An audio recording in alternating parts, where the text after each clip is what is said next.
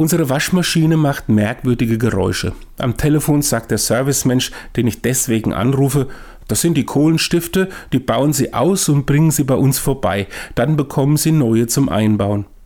Ich bezweifle sofort, dass ich das kann und bekomme die Antwort, die mir dann zum Verhängnis wird. Klar können Sie das, Sie sind doch ein Mann. Schon traue ich meiner Selbsteinschätzung nicht mehr. Er ist ja der Experte und ich bin tatsächlich ein Mann.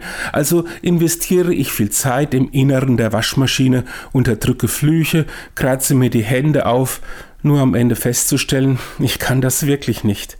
Nicht nur wegen meiner linken Hände, sondern auch, weil man an bestimmten Stellen Werkzeug braucht, das ich gar nicht habe. Die Servicefirma habe ich jetzt aus meiner Liste gestrichen. Außerdem werde ich darauf achten, mich nicht wieder in solche Klischeefallen schubsen zu lassen.